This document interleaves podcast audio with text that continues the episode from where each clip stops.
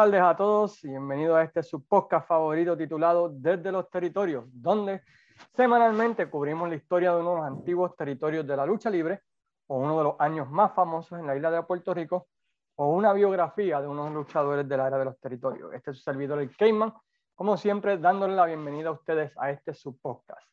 Esta semana vamos a tomar una pequeña curva y miraremos los mejores 10 feudos en la carrera del acróbata de Puerto Rico, el señor Carlos Colón, durante el tiempo de los territorios, que en cuestión de la página termina en el año 1993. Luego del 93 sabemos que tuvo grandes feudos con Mantel, tuvo grandes feudos con el Bronco, con Rey González, pero en cuestión de la era de los territorios, aquí en el nombre de la página, pues lo dejamos en el año 1993 en su lucha de retiro en aniversario con Terry Funk.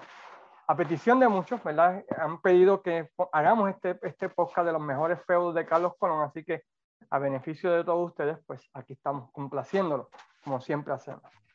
Como siempre, cuando hablamos de la Capital Sports Promotion, la antigua Capital Sports Promotion, tenemos al co-administrador de la página desde los territorios, la sensación de Caguas y el hombre que puso al doble seis en el mapa, Luis Gómez. ¿Cómo estamos, Luis? más realmente me halagas con tu comentario, yo pura cepa, por casi ups, un montón de años. Agradecido otra vez de estar contigo aquí en este día maravilloso, hablar de nuestro eterno Carlos Colón. Y de hecho, mm, estuvimos contentos porque vimos la promo de Lucy en estos días, que sale Rey, yo vi que Carlos estaba súper contento. Y realmente pues nos alegra mucho ver a Carlos así vivo, tú sabes, con ese ánimo que siempre ha tenido y agradeciendo a los fans de la página su apoyo a nuestro trabajo, al tuyo y al mío. Y, estamos, veo que día a día estamos creciendo más. Y eso es bueno, porque nos favorece para dar a ustedes lo mejor de nosotros. Y de hecho, tengo que ir un saludito antes, antes de empezar, que me escribe aquí un panita mío aquí de Cabo, que se llama Mike, que, que, le gusta la página, y él me, Mike Bibiloni.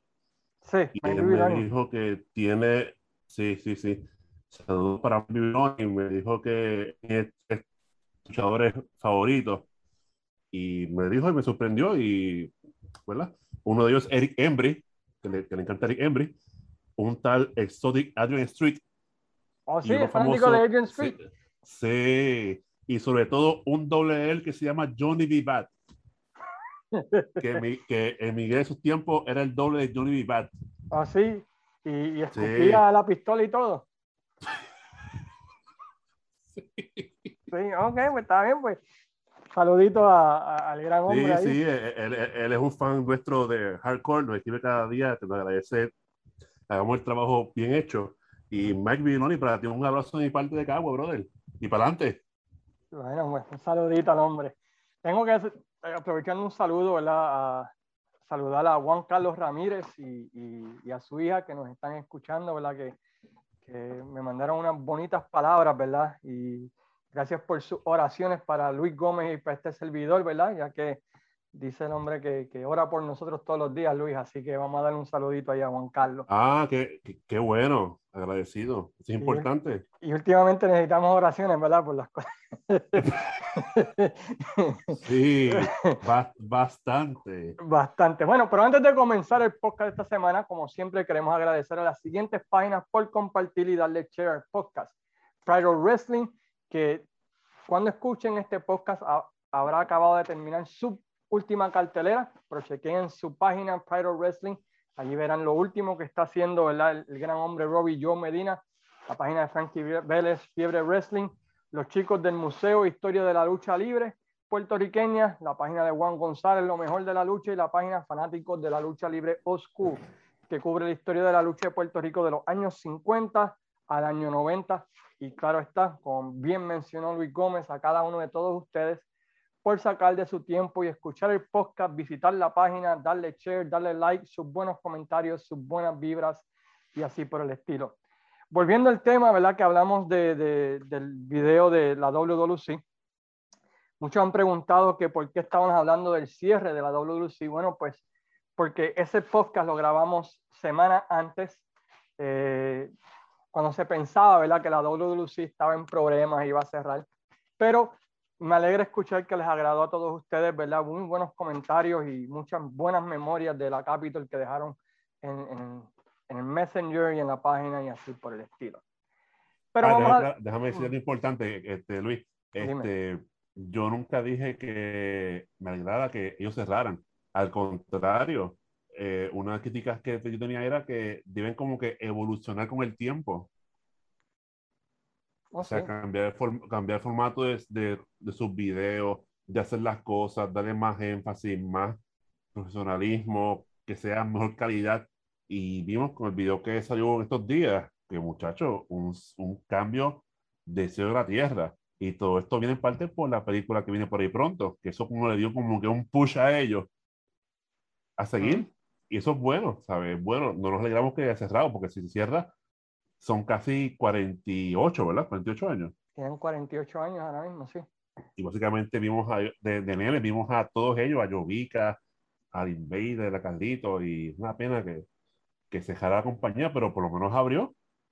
Abrió, por lo menos estamos en pie todavía. Sí, sí, estamos en pie. Este, y hablando de eso, ¿verdad? quiero agradecer a los más de 17 mil personas que leyeron mi última columna hablando de la World Wrestling Council en Wrestling Dome, donde dije que debían abrazar esa nostalgia, ¿verdad? Y tomar un giro parecido a la NWA. Pero ustedes no quieren hablar de lucha libre moderna, quieren hablar del pasado. Y para eso vamos a entonces a entrar de lleno en lo que son los 10 feudos de Don Carlos. Escoger los 10 feudos de Don Carlos es casi imposible, son casi 30 años de carrera. Y ya que todo el mundo también tiene su feudo favorito, el que el feudo favorito mío quizá no sea el feudo favorito suyo, pero como siempre decimos, este es simplemente un modelo para empezar la conversación y que ustedes pongan los suyos y que nos digan a nosotros, mira, el feudo favorito mío era Carlos Colón contra Ox Baker, fantástico. ¿Por qué no lo pusieron en la lista? Y tratamos, ¿verdad?, de tener esa conversación, que es lo que queremos lograr siempre en este podcast.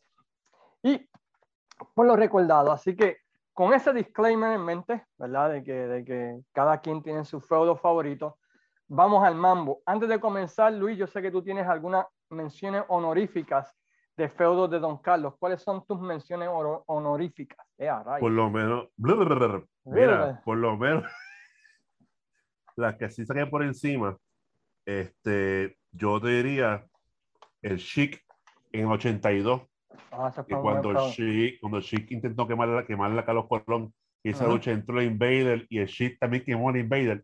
Sí. Eso es algo memorable. No duró mucho, pero se recuerda, con, se recuerda mucho. El famoso ángulo Iron Sheik en el 88, en la Gran Guerra. Que comenzó en diciembre, ¿verdad? Y continuó por todo el mes de enero. Cuando el Sheik, le, yo creo que esa es una de las pocas pelas que he visto a Carlos Colón. Que le dio una clase de pela, brother.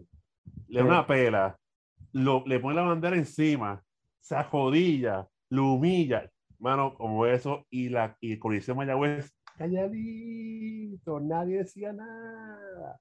Una de las pocas pelas que andó Carlos Colón en aquellos tiempos, que fueron, no fueron muchas, fueron contadas. Encuentro como ese estuvo espectacular, no duró mucho, duró un par de meses o dos meses, ¿verdad? Que duró tres meses. Sí. Entonces, la famosa lucha de Dory Font Jr. en 85, cuando se jabó la faja, ¿qué compañía era? Ah, ICW. ICW. Era, fue la primera vez que el título universal lucha fuera de Puerto Rico, no luchó. Que Carlos Colón lucha con él allá afuera y lo pierde. Sí. Y eso trajo, ¿verdad? La lucha en parejas tan famosa y trajo otras luchas entre ambos. se provocó la lucha de pareja de Mugler y Carlos Colón y la mujer de Dory Funk y Dory Funk. Exacto. Entonces, este, podemos mencionar Bruce Brody, en el 84, ¿no? Que eso llevó, a, eso llevó a la famosa lucha en pareja, ¿no? Que después llegó Stan Hansen. Sí, que hay noche por ahí creo en Guaynabo que se pone en Caifán, que se la ilusivo ahí en las gradas con el abuelo.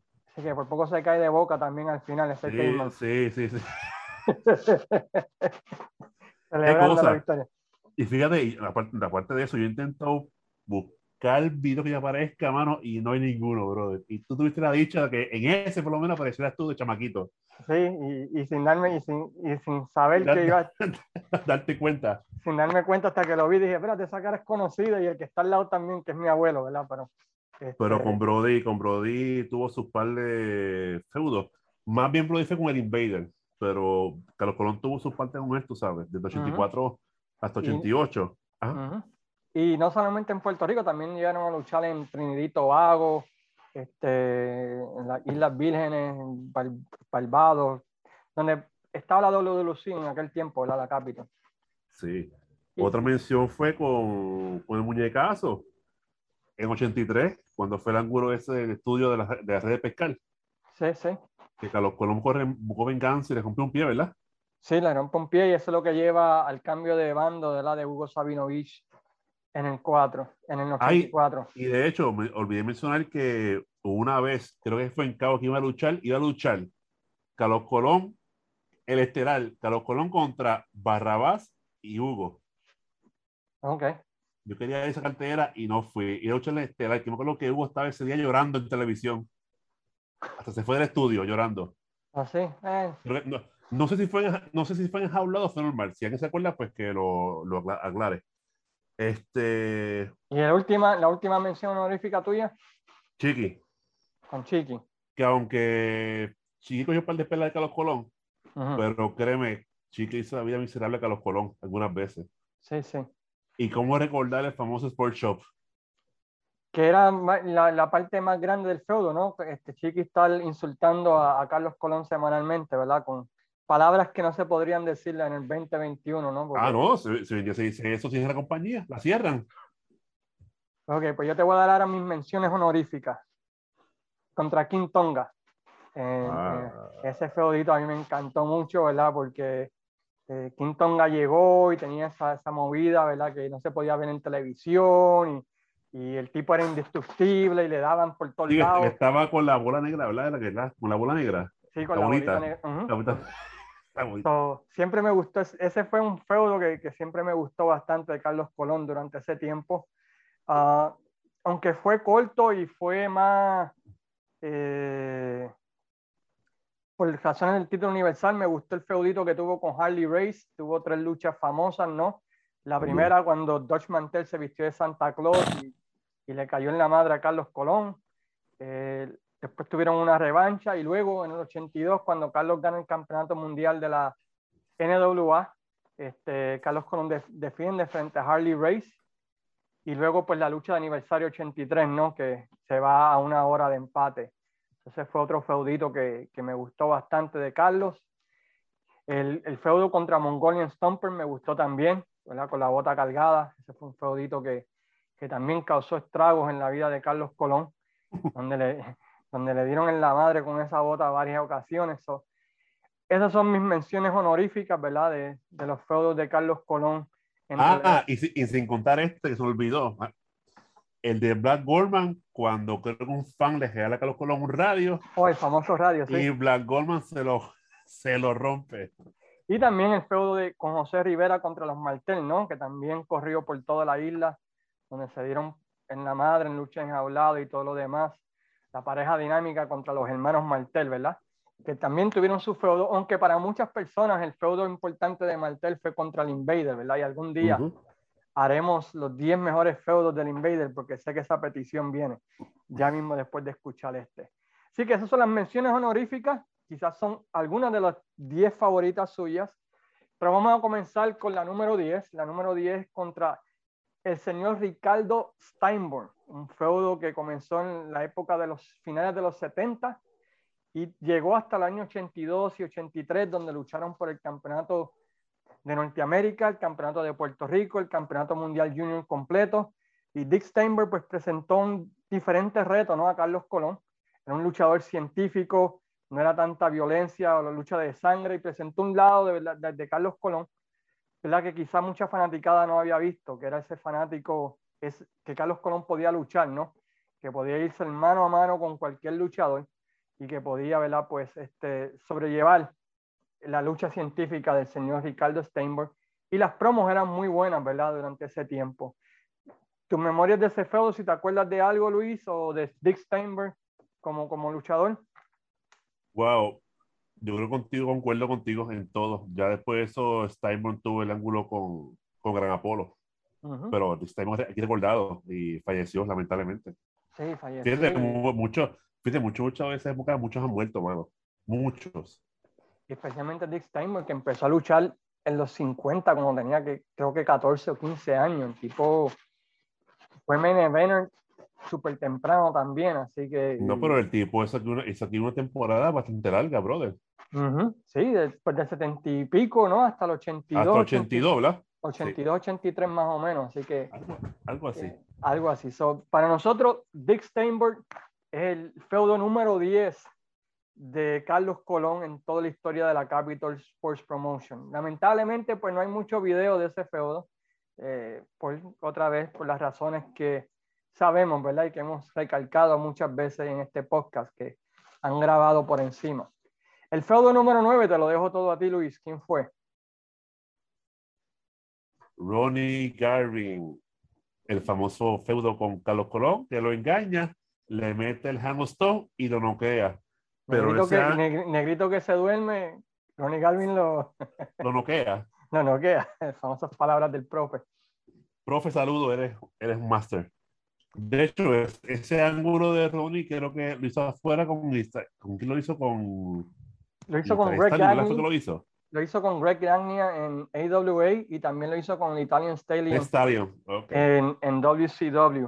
Y ese fue un feudo que duró un par de años porque batallaron por el campeonato universal en varias ocasiones. Comenzó en el 88 y duró básicamente hasta el 91-92, ¿no? ah, o sea, eso fue entonces, eso fue entonces que Rudy dijo a Dusty, el job, mierda es, no te lo voy a hacer. Mierda es. Me voy con Carlos Colón para allá, para Puerto Rico, y le puedo ganar el campeonato universal. Y, dicho y hecho, y se lo ganó. Para mí me gustó ese feudo otra vez porque eh, no fue no fue típico de lo que veíamos de Carlos Colón, que eran los feudos de sangre y, y luchas hardcore y eso, sino que Carlos Colón tenía que presentar un lado, otro lado de la moneda, ¿no? Eh, lucha científica, eh, un poquito de brawling, pero no, no al estilo hardcore sangriento, ¿verdad? Que estaban acostumbrados a ver. So, era refrescante de vez en cuando ver a Carlos Colón en ese tipo de feudos, ¿no? Que no eran los mismos, de que 20 galones de sangre, tú sabes, en todas las luchas. Digo, se va, se va a gastar el hombre, o sea, se va a gastar. No, no puede tampoco estar como un lechón ahí tampoco. Mm, pero eso fue tremendo feudo y, duró un par de años, ¿verdad? Y fue uno de esos feuditos que, a mí personalmente siempre me gustó de Carlos Colón. Otra vez, porque era algo diferente a lo que estábamos acostumbrados de, del señor Carlos Colón durante ese tiempo de los 80. La pareja número 8, nos remontamos a... Es la única, eh, el único feudo que tenemos de parejas aquí, y es por lo histórico que fue. Este feudo tuvo 10 semanas de llenos totales en el Juan Ramón Lubriel de Bayamón, que eso no es fácil de decir, 10 semanas corridas de llenos totales, y fue el feudo de don Carlos Colón y José Rivera contra los vaqueros locos de Dodge Mantel y Franklin. Uno de esos feudos que hasta el día de hoy, casi 40 años después, es recordado como si fuera ayer por fanáticos de la lucha libre y, y, es que es impresionante, tú escuchas eso, 10 veces lleno, corrido, el Juan Ramón Lubriel de Bayamón. Eh, ¿Qué tú tienes que decir de ese feudo mientras yo busco la, la capacidad del Juan Ramón Lubriel de Bayamón? Perfecto, ese feudo fue bien memorable. Nosotros éramos bien súper chamaquitos cuando eso. Eso fue los 70. Imagino que, que el gate, si es ahora, es un de chavos. En aquel tiempo era todo barato, las taquillas eran baratísimas, perdón, las taquillas eran baratas. O sea, si si compramos hoy en día, serían miles de pesos, bro, si fuese hoy en día. Ese feudo lo hablamos hace, un poco en el podcast pasado, el de... ¿Hablamos? Sí, hablamos un poquito de eso.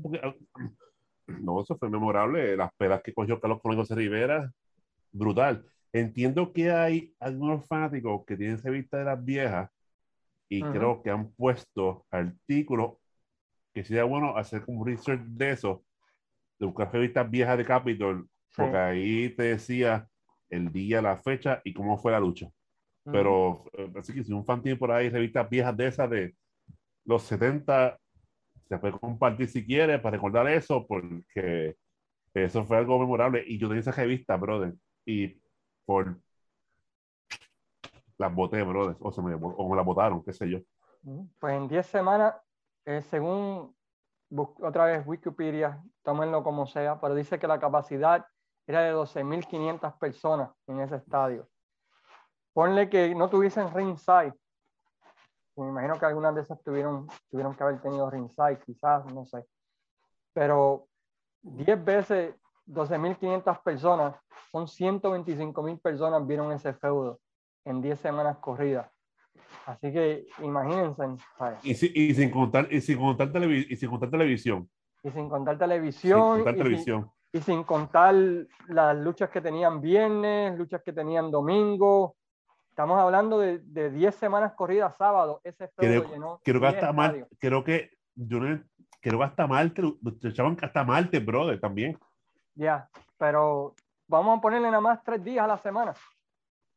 ¿Sabes? Si, si fue nada más 10 sábados a 125 mil personas, imagínate el efecto que, ¿sabes? Increíble. Y tú sabes que en Puerto Rico dice 12.500, pero meten 13.000, meten 4, porque siguen metiendo gente y permitiendo que gente entre. Eso. Y es para que te des cuenta que Puerto Rico era una mina de oro en los 70 hasta el 87 más o menos. Yo pienso que en, mi, parecer. Yo pienso que quizá ese fue en cuestión de dinero el feudo más, más exitoso en la historia de Puerto Rico. En cuanto a, porque el de Brody y, y Hansen sí metió en una noche 32 mil, pero fueron que tres luchas nada más. Estamos hablando aquí de 10, 12 semanas que estuvo, que estuvo ese feudo corriendo. Así que ese es el feudo número 8 para nosotros de la historia de Carlos Colón contra Dutch Mantel y Frankie Lane, que algún día esperemos aparezca alguien con, con un video, por lo menos 16 milímetros, algo, ¿verdad? De esa, de esa lucha. Aunque sé que el museo, museos fanáticos y clásicos han puesto fotos de ese feudo. Que nos sorprendan. un día de esto. Un día de esto, que yo me levante por la mañana, prenda el internet, ¡pum! Y ahí estén. Sería, sería algo fenomenal. El número 7 te lo dejo a ti porque yo sé que es tu favorito. Así que, ¿cuál es el feudo número 7 en la carrera de Carlos Colón? Bueno, el 7 es Juan Rivera, Sabio Vega, TNT. Un luchador. ¿Qué es lo que luchador, especial este feudo, este Luis? lo, en mi entender, lo especial era que en aquel momento, pues, fue en 90, ¿verdad? 90, 91. Bueno, la primera parte del feudo fue en el 86. 86, pero el, grueso fue en 91, ¿verdad? Uno fue o 90. 90, 90. 90. ¿Qué pasa? Pues TNT, yo siempre he dicho que TNT debieron haberlo explotado más. Y en aquel momento, pero lamentablemente, pues la fuerza backstage, pues no, no dejaron que subiese, que subiera. Eh, yo, eh, todo esto viene porque TNT era joven, tenía hambre, ser campeón universal. Y para aquel tiempo, pues, bajo el libro normal de la lucha libre, eh, yo no podía gestar a ti por la faja universal. Tú éramos técnicos, si usted gestaba a ti, yo era un sucio, era un traicionero. ¿Por qué? Nada. Si tú tengo derecho también de gestarte, pues en aquel momento, pues, tenete, pues, que es el campeón universal. Y tuvo el feudo ese con Carlos Colón, y la famosa reunión que iban a acribillar también, que tampoco él fue, pero esas luchas fueron sangrientas, luchas de una hora. Tú sabes, a Carlos Colón no se hizo fácil con TNT, brother. TNT metió mano. Y, tú sabes. Y, y, una persona que. Ah. No, no, sigue, sigue, sigue. Termina tú, termina tú eso y después yo voy con y, y, yo siempre he dicho y admirado de TNT y, o de Juan Rivera o Sabio Vega que él da las mejores promos de Hill que de Face. Siempre he dicho, de Face como que muy a la buena de Dios y no funciona. Tiene que ser un buen Hill. Y el Hill me convence más. Porque muestra el coraje, muestra el odio, lo que quiere ser, tú sabes. Y eso que el tiempo demostró tiene, tiene un Carlos Colón, tú sabes, este, un feudo que no duró mucho, lamentablemente, pues todos sabemos que lo que pasó después, que pues Tesajeme, después eh, fue TNT, donde Carlos pide perdón, está equivocado, bla, bla. eso, fue lo único, eso fue lo único que lo cagó completamente. Pero por lo demás, yo entiendo que debe haberle un cierto falso. No, cierto, Después que tú ven, después, después, después que tú eres un Gil que das una pela a Carlos Colón, que te pones un HP, que lo insulta, ah, que si jodiendo, papá. Y de momento cambian a Face y lo ponen bien mamado. Palabra. Pero es que yo entiendo que yo entiendo que eso le quita mucho push a él como luchador. Creo yo. Sí, no, no estoy de acuerdo. Pero también el primer feudo, el original, el del 86, cuando TNT debuta con el profe, este, que lo deja tendido en Ca- Cataño, que no lo levanta, que tiene, que, Ajá.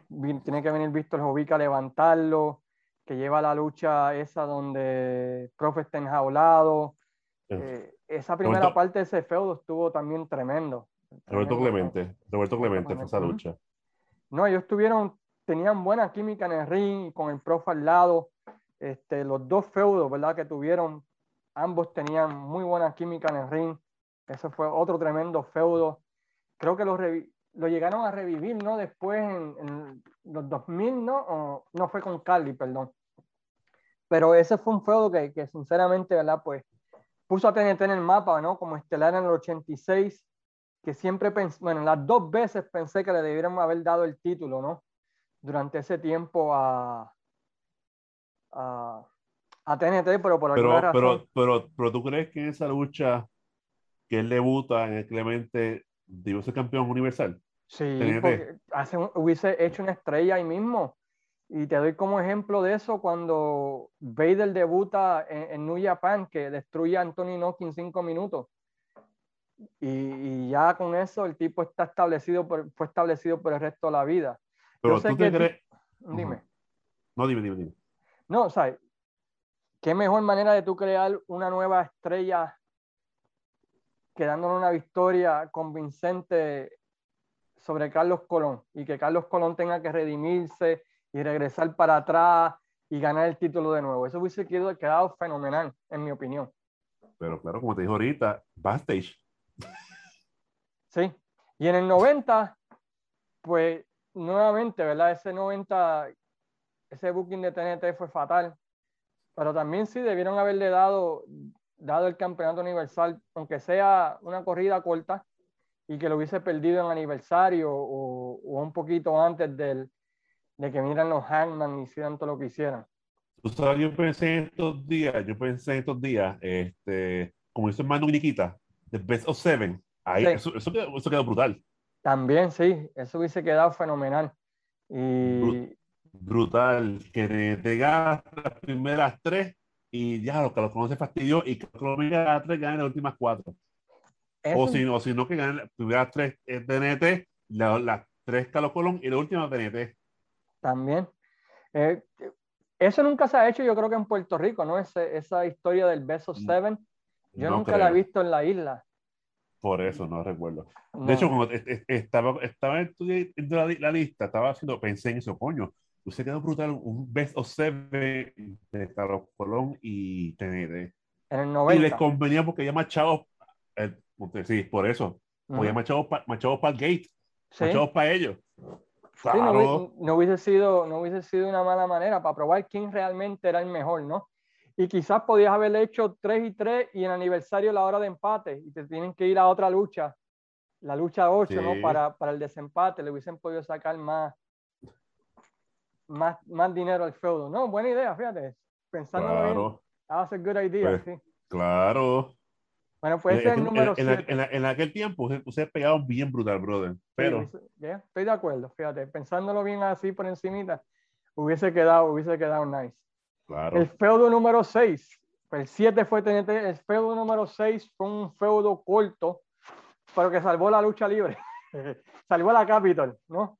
Fue el feudo que Sí. salvó a la Capitol del, del cierre que se veía venir más rápido, Inmi- inminente. Inminente, como parecía este último, ¿verdad? Pero como siempre la Capitol se la saca de la manga. Y Ah, y de, y de hecho, no, espérate, y ahora que me acuerdo, me acuerdo que tú me preguntaste que yo quería de Capitol. Yo te dije a ti, nada es lo que parece. Sí, sí, sí, sí. ya sé, ya sé. So, el número 6 el feudo que tuvieron en el año 1992 Carlos Colón con el señor Invader 1. ¿Qué te pareció ese feudo? Tus comentarios de ese feudo. ¿Por qué te gustó tanto ese feudo? Háblame, Luis, háblame. Que te hable. Que Sí, te hable. Dime, dime, Ok. dime, ¿por qué Te- te gustó tanto ese feudo? Te, te hablo ahora.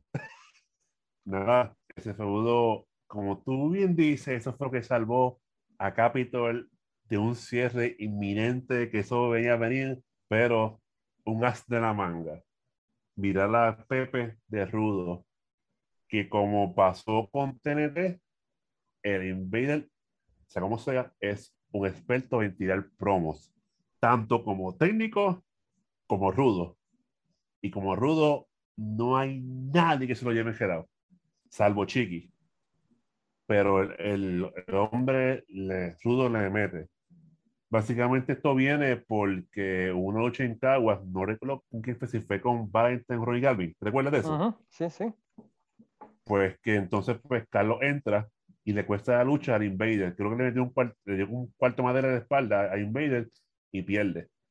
Entonces, pues ahí, pues esa lucha, pues Invader habla la fanaticada que se sentía mal, pues su sueño era ser campeón universal y bla, bla, bla. Y ahí fue entonces el famoso eh, feudo que creo que Invader quedó a Carlos por la faja y Carlos no quería, ¿verdad? Ujú. Gente, estamos hablando de esto de mente. O sea, aquí no hay libro ninguno. Lo que estamos hablando ahí es de pura mente. Este, para que sepan que no, si, si pregunta que es porque realmente estamos de mente haciendo las cosas. No usamos libretos. Este, pues ahí provoca entonces la serie de luchas entre Carlos Colón. La, en parte memorable fue la firma de contrato que fue en Carolina. Que Carlos Colón va allá, estipulación de la lucha, todo vale qué sé yo, entonces pues Invader, pues la hasta a Carlos Colón, de una buena pela, le rompe el gabán, y para como era blanco, si no me equivoco, Sí, sí, eh, como siempre. Cuando, fin de cuentas tú, fue que, dime, que cuando tú ves a alguien vestido de blanco, tú sabes que lo que viene es sangre. Esa es la primera Sangre. señal. Es lo, que- eso es lo, lo primero que tienen que tener cualquier fanático de lucha libre. Ven un alguien vestido blanco, va a haber sangre, ven un pastel, alguien va a comerse el pastel en algún momento, ¿verdad? O un bizcocho. Pero anyway, claro. Y en el tiempo que yo veo de lucha libre, hace más de cuarenta y pico de años, Ujú. Carlos Colón se dio una promo que realmente estaba brutal. Por el tipo, yo creo que esa es la mejor promo de su vida contra el Invader, diciendo Ujú. que, que Mestaki era su amigo, que hizo mucho daño, que él tenía que ganarle y tenía que aprender, tenía que recapacitar, que coge la faja, tira contra el piso, encojonado, molesta, a punto de llorar, que por su madre, por su pueblo, le iba a ganar al Invader en, en aniversario. Y la lucha quedó brutal. Fue una lucha científica. Hubo, hubo de todo un poco. Como ganó Invader, pues está debatible. Porque fue que Carlos Colón empujó al árbitro y este dio un al corazón y lo noqueó. Lo malo, lo malo fue que no duró mucho tampoco el round de Invader como rudo. La promo después de ganar el título es una de las promos más increíbles, Ah, icónicas con el de la alcohol. isla, con el alcohol. Con el alcohol. Con el alcohol. Está, Colón. Miren esto, el actor echarse el título así y con su camisa limpiándolo. No, eh, eh, las Ya promos, no lo que hicieron, lo que hicieron ese, lo que hizo ese feudo fue, fueron las promos de ambos lados, ¿no? Y que, que lo basaron en vida real porque se tiraban un par de cosas que tenían que ver con, Inclusive hubieron un par de shoots escondidos ahí. sí, o sea, era lo que llaman en inglés workshoots, que eran un par de cosas de verdad para vender la lucha, ¿no? Que se tiraron, ¿no? Lo de Brody lo tiraron ahí, de, Claro. lo de Carlos Colón siempre querer la gloria, de no darle oportunidad a otros por el título universal. No, el feudo, como te digo, fue magistral, a pesar de que duró que 6, 7 meses como máximo, más o menos. No, no duró mucho, realmente no, no- no duró mucho. Es que, Pero- es que re- recuerda que el tiempo la Capitol tenía un roster malo. También. Pues sí, pero, pero por, no, fue- por por no- por no decir mediocre, Ujú. pero sí, el roster está, está malo, pero malo, malo, malo, malo, malo. Es un, si, si no es por eso, ahí digo yo que tú se has dejado mil y bajo tierra. Si no es por eso, y Dick Murdoch ahí este, tirando promos racistas, no, no hubiesen llegado. no hubiese sobrevivido. Pues el feudo, en nuestra opinión, de los mejores feudos de Carlos Colón, y yo diría que fue el último gran feudo de Carlos Colón en la era de los territorios, fue contra el Invader 1. El feudo número 5 fue un feudo que comenzó en 1982 y terminó en, bueno, terminó como en el 87, porque en el, 80, sí, en el 87, que fue la última lucha entre ambos, por el campeonato mundial, campeonato, campeonato universal. 87. Ellos tuvieron una lucha. 87. La, ¿Cuándo fue que la última vez que vino? No, 86, la última vez que vino. 86. 86 en Ponce, que fue, que fue Carlos Colón contra. Contra Miguelito. Contra Pero Miguelito. fue la lucha.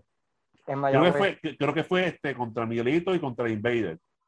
Y en Ponce luchó con Carlos. Ah, pues mira. Está por ahí la lucha. Este, te lo enseño después, si quieres. Pero anyway, eh, y es nada más y nada menos. Ya yo creo que este, Luis Gómez dio más hints que, que, nada. Fue contra Rick Flair.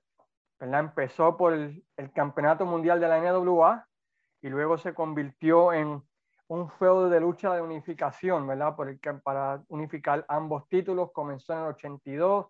Tuvieron como 7, 8 luchas entre ambos batallando para ver quién sería realmente el verdadero campeón mundial entre ambos, luchas científicas, luchas clásicas, hasta que finalmente ¿verdad? en el 84 Carlos Colón derrota a Ric Flair en lucha de unificación para convertirse en el luchador más grande del universo, porque no tan solamente era campeón mundial, pero era campeón universal.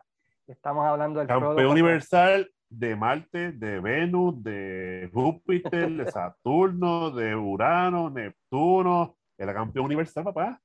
Tacho. Lo más grande.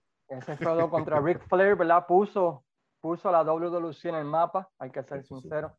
Eh, lo puso en el mapa, puso el campeonato, le dio credibilidad al campeonato mundial de la WWC, porque Ric Flair retó en un par de ocasiones por ese título. Y fue un feudo que lamentablemente yo quisiera algún día que alguien pudiera encontrar todas las luchas, porque lucharon no solamente aquí en Puerto Rico, pero lucharon en Barbados, lucharon en Trinidad, y hacer un DVD de, ese, de, ese, de esa serie sería, chacho, estarían votando, tirando dinero ahí en, en, Con eso, con ese dinero de ese DVD, podrían correr la, la WWC como por 10 años, porque sabes que todo el mundo va a buscar pero, inclusive, pero inclusive creo que yo leí estos días que fue campeón en WA, no reconocido. Sí, pero, pero luego lo reconocieron, ahora lo reconocen como, como, como campeón mundial de la NWA en el nuevo listado de Billy Corgan, sea, lo reconocen, pero eh, ese feudo con Rick Flair, ¿verdad? Pues fue histórico, ¿no? Por dos años tuvimos el campeón mundial de la NWA, peleando contra el campeón mundial de la World Wrestling Council en luchas de ensueño, luchas que otros territorios jamás pudieron ver y que, y que pudimos ver el resultado ¿no? de tener esa lucha de unificación. Una lucha que ningún otro territorio en la historia del deporte pudo ver, una lucha de unificación con un vencedor, porque hubo lucha de Harley Race contra eh, Billy Graham, que si Lutez contra San Martino, que si Nick Bowinko contra Ric Flair, que si Rick Mantel contra Rick Flair, que si Bob Bagnum contra Harley Race, pero ninguna de esas tuvo resultado. Nosotros aquí en la isla tuvimos un resultado, un final feliz, ¿no? A esas luchas de unificación. Y ante cancha llena, brother. Y ante cancha llena. Eh, la lucha bueno, más famosa. Bueno, e-, era en estadio, en aquel tiempo era en Bison. Estadio, el Bison empezó esa lucha del 16 de octubre del 82, lleno tepe a tepe, ¿no? Este, y no eran aniversarios, pero estaban súper lleno. Así que ese es el feudo número 5 para nosotros, en, de los mejores feudos de Carlos Colón. El número 4 te lo dejo a ti porque yo sé que a ti te gusta mucho este feudo y que es un malo. El número 4 es está de Larry Hansen, memorable en 84, en la famosa lucha de pareja de Quintonga y Carlos Colón contra Brody y Stan Hansen en Bayamón que después Hansen le dan a esos vaqueros, que lo dejó noqueado por dos días. Ahí, ahí, provocó el ángulo famoso de Abdullah y Carlos Colón contra ellos dos en el Bison. Luego de eso, pues en el fin de 86, pues empezó otra vez el ángulo. y explotó en el 87 con el famoso Chiqui Sport Shop, en el cual Chiqui barrió con Carlos Colón ahí. Entonces, pues, él escupe a Carlos Colón, Carlos Colón le da pescosa, entra Stan Hansen y le dio una, unas pocas pelas en televisión fue esa. Que le da una pela por el set del Chiqui Sport Shop. La marca, una, una, novilla. La marca como novilla, Chiquista le escupe, le da una pela a Carlos Colón, lo dejan humillado ahí en televisión nacional. Carlos Colón tuvo en, en sabática por cinco años. estuvo, no, no, tuvo un par de meses este, desconectado porque fue la humillación bien grande de su vida. Entonces, pues nadie lo encuentra. Hugo lo sigue en un, centro comercial, lo encuentra con una gorrita, balbuto tirado, y Colón quizás de la lucha libre, hasta que después, pues, este, se convence y decide, pues, tener una lucha contra Stan Hansen. Obviamente, una pelea Stan Hansen y lucha de venganza, le compró un pie a Chiquistar. Eso es algo, algo resumido. Pero el tipo, está ese tipo, el tipo, el tipo es rudo, el tipo es un cabrón, ¿sabes? Una palabra, el tipo es uno de mis heroes favoritos, bro, de Stan Hansen, bro. Y lucharon en todo tipo de lucha, que si enjaulados, que si bull match, que si lucha callejera, eh, Texas Death Match. Eh, y bueno, fue tan exitoso que sacaron hasta un video, ¿no? de, de, de ese feudo, ¿no? Sí. Eh, eso te demuestra, ¿verdad? Lo exitoso que fue, ¿no? Y, y fue uno de los primeros feudos donde, pues básicamente, Carlos Colón se veía como que más débil, ¿no? Como que no podía derrotar al vaquero, el vaquero Stan Hansen. Lo único que no me gustó, Dime. Lo único fue la lucha de pareja de Castillo y Carlos Colón contra Chiqui Stan Hansen. ¿Por qué? porque eso fue desde que, desde que pensó, empezó la lucha Castillo encima de Chiqui, Carlos encima de Stan Hansen, no dieron break a los Rudos Brothers, tuvieron una pelea ese día. ¿Ese fue cierre, un cierre de temporada fue ese? Eso, no, creo que fue, no, lo de, lo de cierre fue que no sé si fue en San Giving que luchó creo que Big Red y Miguel Pérez Hijo contra Johnny Chiqui Star entonces, pues, no sé qué hizo Castillo, que se metió, viró la decisión y chiqueó una pela al comisionado. una pela asquerosa. Entonces, creo, que fue, no sé si fue en 87, no sé si fue para, no, recuerdo si fue a principios de 87, que se firmó la lucha entre Carlos Colón y Castillo, padre, contra ellos dos, contra Hansen y Chiquistar, y obviamente fue al principio una pela a, a, a, los, a los rudos. Es lo único que no me gusta. Ese feudo, pero por lo demás Tremendo feudo. Y si no tienen la, y si no lo han visto nunca, nunca han tenido el chance, en YouTube está todo el, todo el feudo completo. Pusieron, alguien puso todo el video, ¿no? del, feudo entre ambos. Y, y, es increíble porque Carlos Colón recibe unas palizas en ese feudo. I mean, ese Sport Shop con, con Hansen, que lo amarran y lo humillan así de esa manera y chiquistal. Kill him, Stan. Let me, let me help you. y, le, y, le, escupe, le escupe. Eso es lo que te merece. Le, dice, le dice, ¿quién tú te crees que tú eres? Tú eres un sucio, un asqueroso. Ya no. Y te digo, si fuese, si fuese, si fuese hoy en día, ah, muchacho. Eh, WWC estuviese fuera de, televisión. Del, aire. Del aire, completamente. Pero y de hecho, y, ah, y, eso creo que esta gente se fue porque por lo de Brody. De ahí no de ahí no pusimos a Puerto Rico. Pues eso no, no, no, creo, porque la última vez que él vino fue aniversario 87, que fue un año completo antes de lo de Brody, así que no, no, no puedo decir eso porque ya había dejado de venir. Eso fue lo, eso, fue lo, que, lo que yo leí, que después se revolvió con Brody, pero muchos luchadores, entre ellos él, dijo, patitas para que te quiero, y no volvió más a Puerto Rico. Quizás regresar, ¿verdad? Pero ya había dejado de venir desde el 87, pero... El número 3 es uno de. Te lo, te, lo, dejo a ti. Me lo dejas a mí. Está bien. Fue un feudo otra vez. Eh, la Capitol se encontraba un poquito moribunda, ¿no? Por decirlo así, en ese año. Ya se había acabado el feudo de dinero que, que habían tenido por los pasados dos años. Y hacía falta un rudo que llegara a la isla y que realmente la pues, pusiera a poner la cosa a gozar. Y de Canadá llega este luchador llamado el Sadistic Steve Strong, que, que básicamente en el 1989 se convierte en el año del satánico, ¿no? Del, del Sadistic. Eh, en un feudo donde básicamente tiene a Carlos Colón de hijo, donde por primera vez, junto con el de Hansen, son las únicas dos veces, yo creo que en toda la corrida de Carlos como campeón universal que tú decías, yo no creo que este tipo le pueda ganar a este. Y yo creo que esa fue una de las pocas veces que la gente pudo percibir ese Carlos Colón débil, que, que no podía contra ese hombre, lo sacó de circulación, le rompió el brazo, podrá Carlos hombro. Colón, el hombro, El hombro, el hombro. el hombro, perdón. Carlos Colón podrá regresar, podrá cobrar venganza. Tenía este hombre derrotando a todo el mundo, derrotando a Abdullah, John Yard Dog, al Invader, A TNT. a TNT, a Rufus R. Jones, ese monstruo imparable, ¿verdad? En el 89, y regresa Carlos Colón y empata el juego, por decirlo así, ¿verdad? Y, es un feudo, otra vez, calidad luchística, no esperen mucho.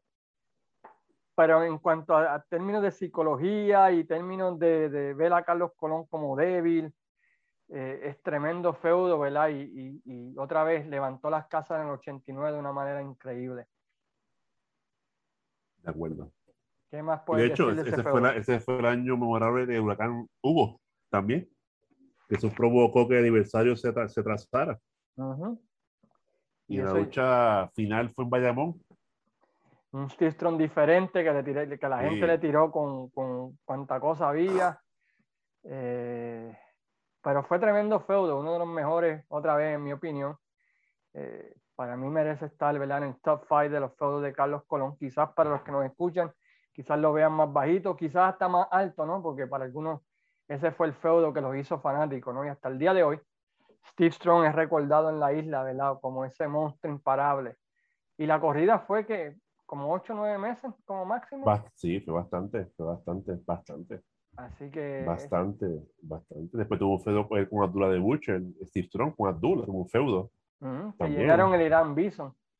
Sí, que todo viene en la, en- la lucha de Jordan y Vader contra ellos dos. Y ahí Chiqui le sin querer a Abdullah. Abdullah hace el turn a heel, perdón, a face. Y ahí empieza el, el ángulo de ellos dos. ujú, Y llenó, a ese Pero- y llenó a ese Irán Bison. Después de Brody, a pesar de que mucha gente decía, no, que si la lucha libre murió con Brody, y ese estadio, mira, lleno, lleno, lleno, lleno. Es como siempre hemos dicho, aquí es importante la psicología. La ¿sabes? historia, Tú la juegas, historia. tú jue- juegas con la gente, la gente te lo va a comprar y van a ir y van a estar chavos en taquilla. Eso, eso, es lo, eso es lo bueno que Carlos Colón siempre usó eso en toda su vida, psicología. O sea, pues, Le, le dan una, le, dan una pela, lo dejan casi muerto, entonces después vuelve con, con razón de vivir, que quiere venganza, que es por su pueblo, pues Carlos Colón era pueblerino. y Y eso, eso es lo que que, le gusta- esa, la- esa eso- era la eso que tenía. Eso le gusta, le gusta a la gente jíbara. O sea, me refiero a los jíbaros, ¿sabes? A los de, a nosotros, ¿sabes? Que, lo- que nos gusta que nos cuentan una historia que, mira, da una pena a Carlos Colón, ya se jodió, ya se murió. Uno, uno lo, lo ve así ahora, pero en aquel tiempo, pues ya se jodió, ya lo que hace de pela. Uno bien inocente, tú sabes, Ujú. viviendo, viviendo Keife, tú sabes. Ya, qué pela, brother, ya lo podrás regresar. Diablo. Se regresaba el tiempo y regresaba como que mejor. Y pues, y ganaba al luchador y todo el mundo contento. Ujú. Pues ese todo. fue el, el feudo Se suma en número, historia y psicología. ese fue el Tres. feudo número 3 en nuestra lista los mejores 10 feudos de Carlos Colón. ¿Cuál es el número 2? Háblame de ese. Ya, el número dos, nada más y nada menos que el Samson Boricua, Hércules Ayala, que definitivamente estuvo desde el 87 hasta el 88 dando candela con Carlos Colón. Hasta enero del Eso- 89, ¿no? Porque en enero 89 fue la última lucha entre ambos. Y fue, ¿verdad? Vayamos fue, ¿verdad? Vayamos fue la lucha, no me acuerdo bien si La Bayamón. última lucha fue en Roberto Clemente, Ah, ok, perfecto. que el perdedor se tenía que ir de la isla. Sí, y yo, yo imaginaba cuando yo- me, fíjate, uno, sabe ya, hay una lucha que dice el que pierde ese de Puerto Rico y tú sabes que se acabó la campaña en Puerto Rico, se acabó ya la campaña. o, el contrato. Sí, porque, Uno, sí, porque uno, piensa, bueno, yo pensaba que tipo así, ah, pues, eso es entonces que se va de Puerto Rico, no tiene contrato, se va. Es que eso, se, ya, ya, eso es por instinto, tú sabes, obviamente, no va a perder, no va a perder la lucha, va a perder el otro. Aunque, aunque, ¿sabes qué? Una vez yo vi en, en Memphis que hicieron una de esas luchas, ¿no? Ajá. Y desviándonos un poquito el tema, en Memphis era Jerry Lawler contra Bill Dundee, el perdedor se tenía que ir. Y todo el mundo, pues claro está, ¿quién tú crees que iba a ganar? Eh, Lawler. Lawler. Y Lawler perdió y se fue del territorio por 90 días. Tenía que hacerse una, sí, tenía que hacerse una operación y, ah, aprovechó, pues. aprovechó, aprovechó, el break. Aprovechó el break. Así que Memphis por lo menos lo, lo hicieron de que de vez en cuando, adiós, pero espérate, perdió Lawler. No, no, pero si eso sigue aquí, se jode esto aquí. Sí, no, no, fácil, fácil. Se, se cae. Pero yo te voy a ser sincero, y yo sé que todavía queda el feudo número uno y es el feudo más histórico y el feudo de más dinero y qué sé yo qué. Pero para mí el feudo con Hércules Ayala es mi feudo favorito en toda la historia de Carlos Colón.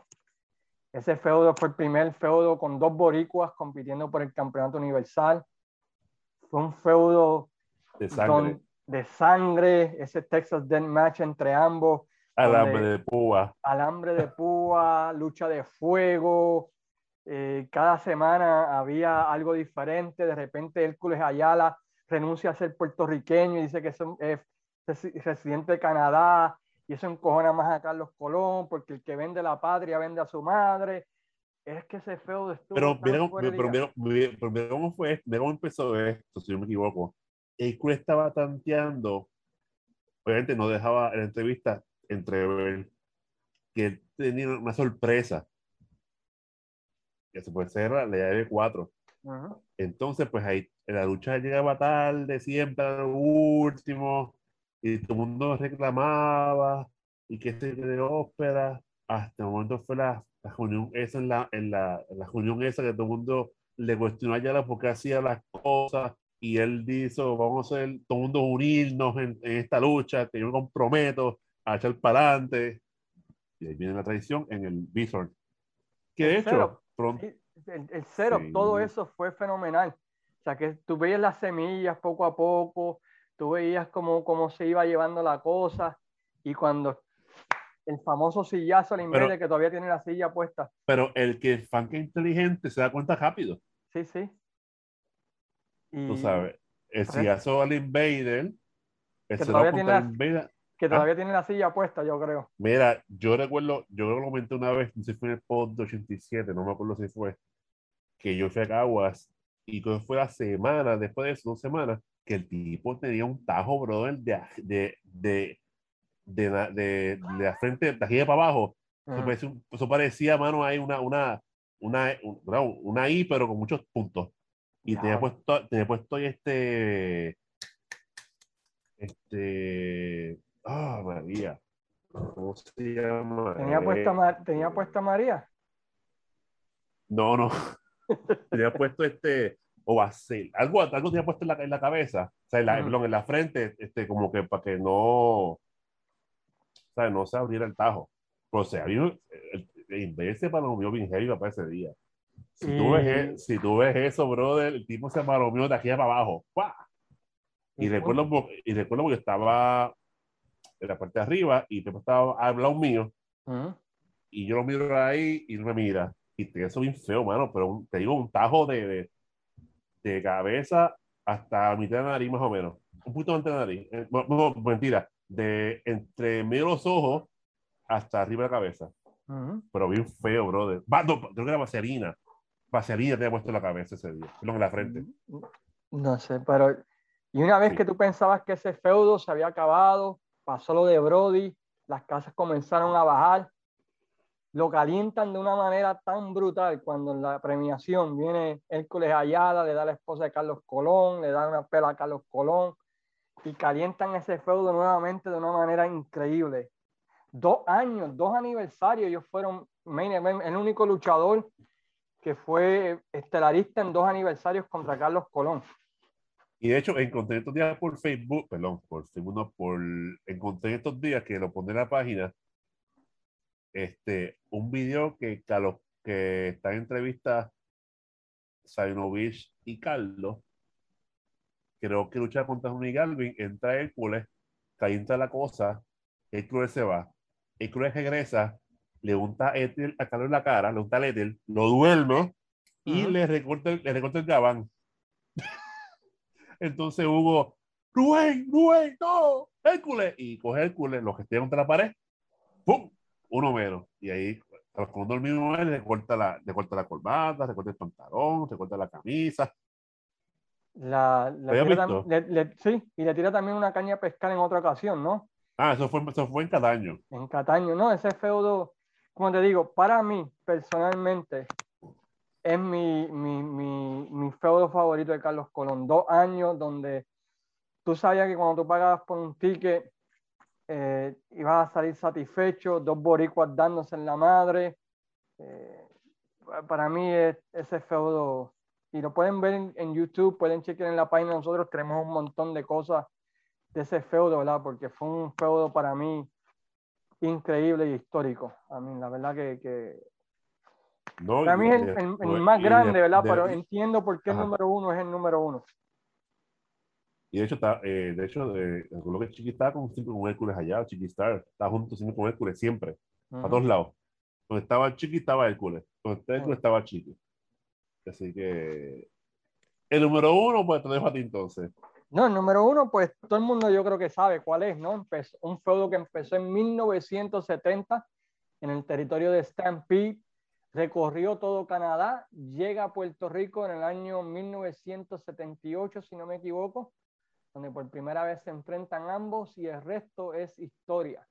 El feudo de Carlos Colón contra Abdullah the Butcher, un feudo de sangre, un feudo millonario que dejó dinero, bueno, le dio tanto dinero a Carlos Colón que se pudo dar el lujo de ir a, Las Vegas, a la convención de la NWA y gastarlo porque sabía que iba a recuperarlo. No, pero ese feudo con Abdullah, otra vez, tú mencionas lucha libre en Puerto Rico, ¿no? Y es Carlos Colón contra Abdullah the Butcher, ¿no? Y tuvo cada vez que WWE estaba en problemas, recurrían a ese feudo porque sabían que ese feudo iba a hacer dinero, iba a llenar las canchas, iba a generar interés. Eh, se tiraron amonia, lucharon en alambre púa, lucharon enjaulados. Eh, Carlos Colón terminó en en una ocasión en la ducha gracias a Abdullah. Y sin eh, contar la vez de la de pescar. La caña de pescar. Eh, pelearon en Estados Unidos en Starcade con ese feudo. Fueron evento estelar de aniversario 85. I mean, ¿qué más tú puedes decir de ese feudo entre ambos? I mean, Mira, duró, duró los 70, duró los 80, duró los 90 y duró 2000. La última lucha de los dos fue en un evento especial que hubo que se metió Eddie Eddie Colón en esa lucha. sí. no, no, recuerdo en qué año fue, pero esa fue la última vez que ellos dos lucharon. Eh, de todos los feudos, de todas las versiones de ese feudo, porque tuvieron muchas versiones, ¿cuál es tu favorito? Bueno, wow. Yo te voy a decir el, favorito mío. Yo te voy a decir el favorito. Te diría, la, la amonia. La amonia. Para mí la, de la, amonia, la, la, de la ducha. Ah, la ducha. La ducha en el 91. A mí es que, es que quedó tan salvaje eso. A mí en el canal. De pelota. Sí. Y, y, la lucha que llevó después, ¿no? Que dejan a Profe casi no también. En pantaloncillo. En pantaloncillo. Este, sí, el de la amonia, yo creo que sería el primero. Eh, cuando lo traiciona, ¿no? Que lo deja contra Dory Funk y, y Rick ah. Flair solo. Él también tiene que estar ahí en esa versión. Sí, la, la, la, versión de las hablado de Brody Carlos Colón, Colón de Brody Stan Hensen, Carlos Colón gana, Carlos Colón se sale del ring y da una peladura. También. O sea, que ahí, ahí, es que, a mí son casi que 40 años, ¿no? De feudo entre ambos. Algo así. La, la, la, la de la lucha esa del altar, se me olvida el nombre, la del atardecer, que supuestamente era... Esa fue la de la amonia, la venganza. La venganza de la amonia. que no solamente llenaron el Irán Bison, pero también metieron gente en el Coliseo Roberto Clemente por circuito cerrado. A mí. que, es que se puede escribir, hacer una película, ¿no? De, de ese feudo nada más, de todas las vertientes que, que, que habían tenido, ¿no? Este, ambos. So, ese para nosotros es el feudo número uno en la historia de Carlos Colón. Vamos a hacer un pequeño resumen. El número 10, Dick Steinborn. Número 9, Ronnie Galvin. Número 8, Los Vaqueros Locos. Número 7, TNT. Número 6, Invader 1. Número 5, Rick Flair. 4, Stan Hansen. Número 3, Steve Strong. Número 2, Hércules Ayala. Y número 1, Abdullah The Butcher. Eso para nosotros son los 10 mejores feudos en la historia de los territorios de Carlos Colón para nosotros aquí en Desde los Territorios. Sabemos que después tuvo un feudo con el Bronco que fue excelente, después tuvo un feudo con Rey González que también fue muy bueno. Eh, otra mención honorífica, y no sé si a ti, pero a mí también me gustó el feudo que tuvo con Dick Murdoch por el campeonato universal. Ah, claro. Ese fue, ese fue un buen feudito entre ambos. ¿Quién, recuerda, la, ¿quién recuerda la pela de Gurabo? Eh, sí, que chacho. Está en la página, si nunca la han visto, ¿verdad? en de los territorios y chequen allí, ¿verdad? Este, esa paliza. es, esa, esa paliza está completa. Estoy dando un contacto mío para que la suba pronto. Pero sí, él, tiene, tiene, esa lucha completa. Digo, la pela de, de Gurabo. Sí, sí, sí. ¿Tú lo conoces? ¿Ah, sí? Bueno, pues vamos, a, tener que, vamos a tener que chequearlo y, esperar a que suban esa lucha. Sí, sí, sí. Bueno, Luis, palabras finales de los 10 mejores feudos en la historia de Carlos Colón en la era de los territorios. ¿Qué, qué, cuáles son tus palabras finales? Carlos Colón es lucha libre. Sin Carlos Colón aquí no lucha libre.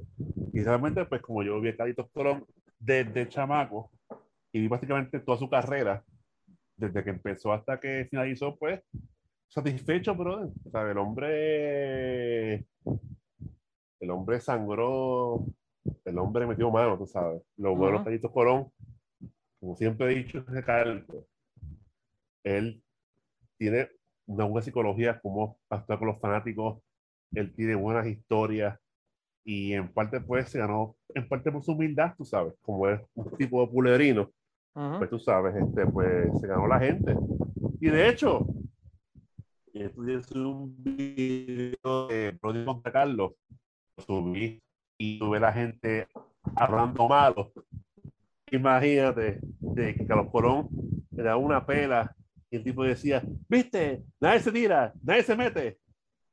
Porque te das cuenta que la, la, que la, que la gente de Carlos eh, tenía un fervor, una devoción brutal, tú sabes. El tipo se echó por de la gente, tú sabes. Lo hizo muy bien. Carlos Colón es una gloria y volvemos. Nos alegramos que cuando vimos el promo de capítulo estos días pasados, estaba contento, ¿verdad? Nos alegra muchísimo verlo contento, mano. Realmente, pues el tipo lo merece, tú sabes. Pero realmente, Carlos Colón es gloria. Punto. Punto es gloria. Nada que buscar. Y sus feudos, estos 10 feudos que tuvo, son poquitos comparados con los que hay. Pero, pero para ti, para mí, son los primeros los top 10 hasta el momento. Es todo. Esto, este, Ah.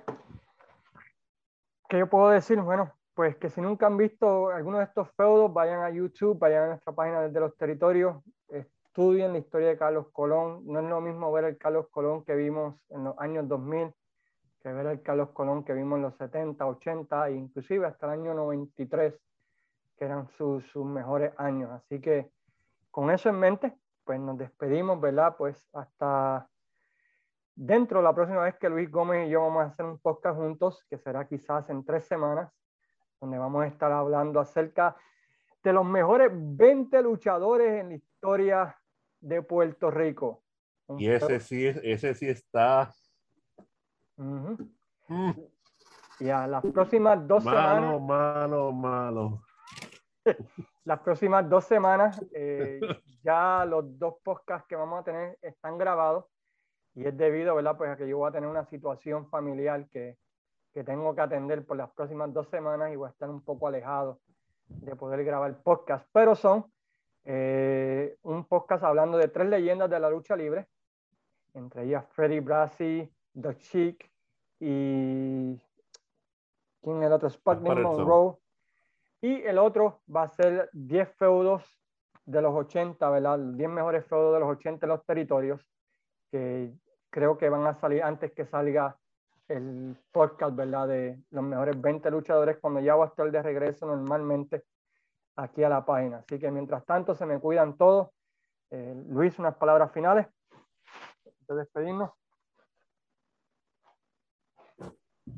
No tienen nada, pues entonces en ese caso, pues le decíamos a todos que tengan muy buenas tardes, cuídense, gracias por su apoyo, visiten la página desde los territorios y mientras tanto, como siempre decimos, sayonara. Sayonara amigos. Sayonara amigos.